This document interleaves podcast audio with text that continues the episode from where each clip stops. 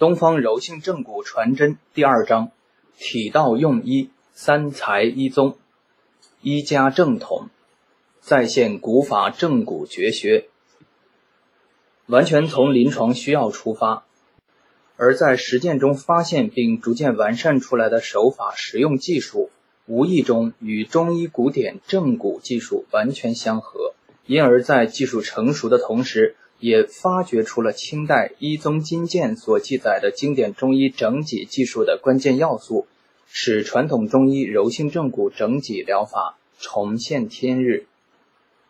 研读了中医经典之后，我们方才知道，东方柔性正骨疗法生动地再现了三百年前清乾隆年间由太医院院判吴谦等编撰出版的医宗金鉴中记载的一种特定手法正骨技术。一宗金鉴正骨心法要旨记载：脊梁骨先受风寒，后被跌打损伤者，瘀聚凝结。若脊筋隆起，骨缝必错，则成鱼履之形。当先揉筋，令其和软，再按其骨，徐徐合缝，背履使直。凡骨之跌伤错落。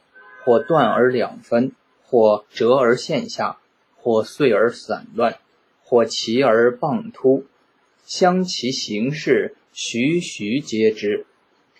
在清代刘文一捏骨秘法中记载：捏脊骨法，凡脊骨疼，何处疼，必定何处高。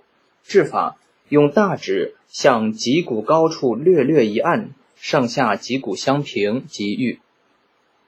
上述几种文献记载中有关手法技术特征的描述，如按其骨，徐徐合缝，相其形式，徐徐接之，向脊骨高处略略一按，与上下脊骨相平等语句，生动清晰地描绘出一种特定手法技术及其操作过程的柔性运动学特征。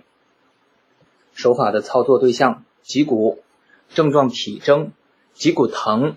脊筋隆起，鱼履之形，脊骨高。操作过程：大指按，按其骨。运动特征：略略一按，徐徐合缝，徐徐接之。操作目标：与上下脊骨相平。将上述文献中记载的正骨技术与东方柔性正骨疗法技术特征及具体操作过程进行深入细致的比较，我们不难看出。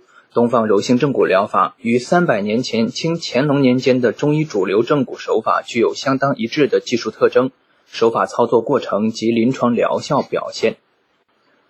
古文献寥寥数语之记载，实乃该技艺全报之一般。